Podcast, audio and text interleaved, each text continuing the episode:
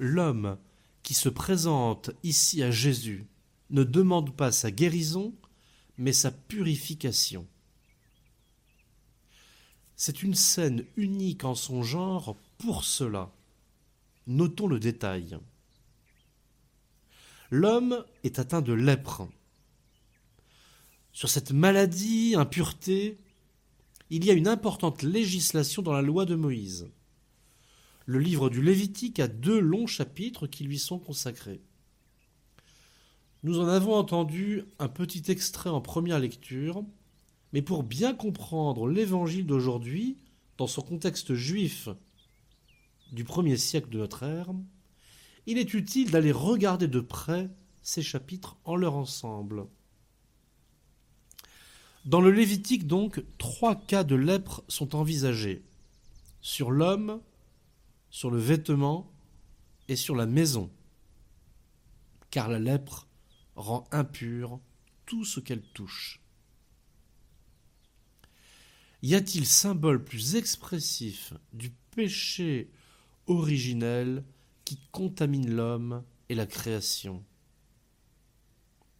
Les règles d'isolement ont pour but d'éviter la contagion du mal, de cette maladie conçue comme conséquence du péché originel. Car le péché abîme tout, pose son empreinte mortifère sur tout ce qu'il touche. La loi de Moïse détaille ensuite les procédures pour la purification des différentes formes de lèpre, puis les sacrifices à offrir pour leur expiation. Ce n'est pas le rituel qui produit la guérison, elle est donnée par Dieu directement. Le prêtre n'est là que pour constater la guérison, et si elle a eu lieu, alors il entreprend le rituel de purification qui dure sept jours. Et au huitième jour vient l'offrande des sacrifices, l'expiation.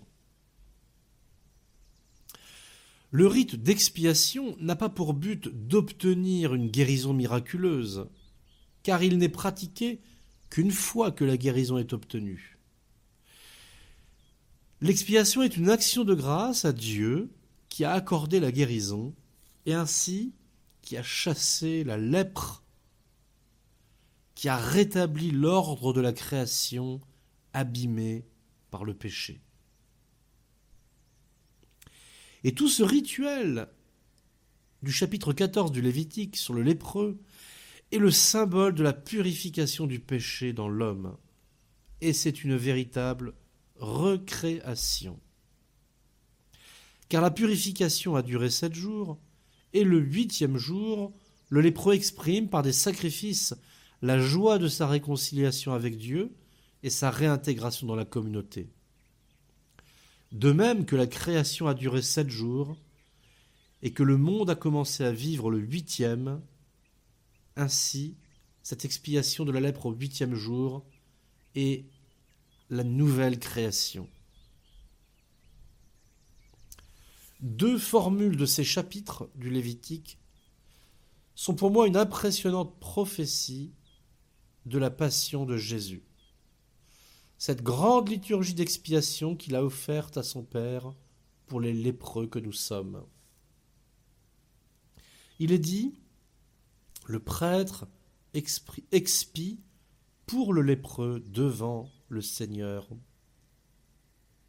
Et encore, il répand le sang de la victime de réparation. Oui, Jésus est à la fois le prêtre et la victime.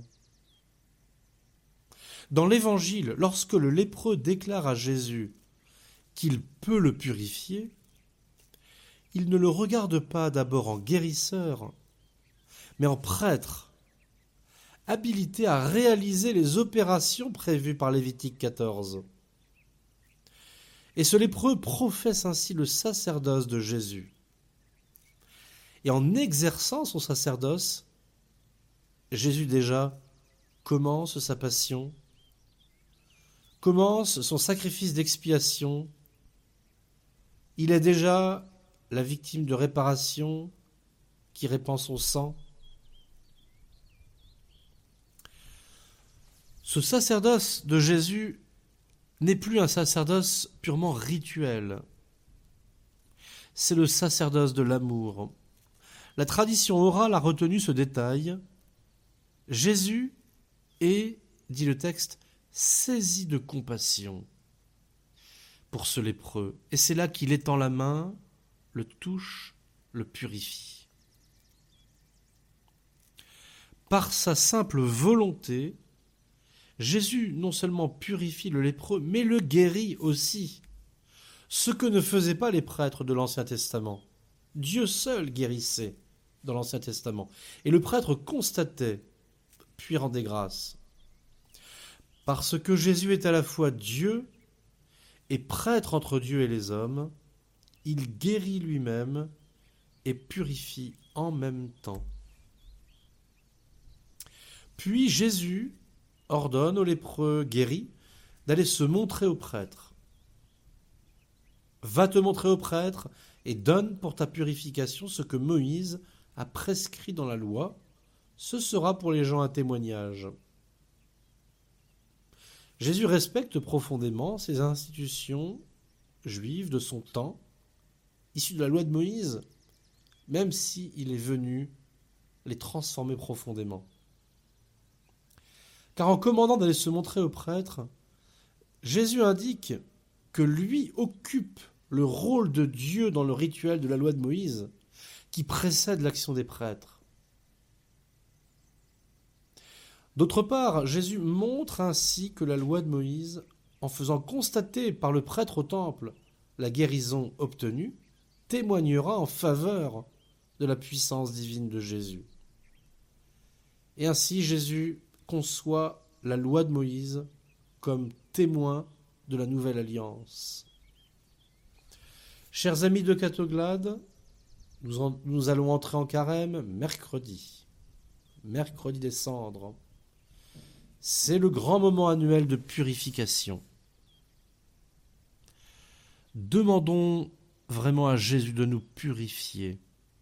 De quoi?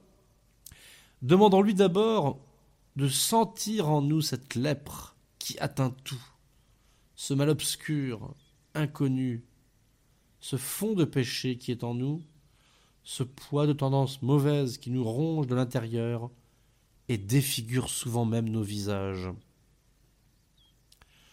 Demandons aussi à Jésus cette soif de pureté du lépreux de l'Évangile, et supplions-le avec foi. Si tu le veux, tu peux me purifier. Répétons cette phrase au long de notre carême. Que notre carême soit un temps de purification au contact de Jésus, notre Dieu qui nous guérit, notre grand prêtre qui prononce sur nous la parole qui libère, la victime d'expiation offerte pour nos péchés.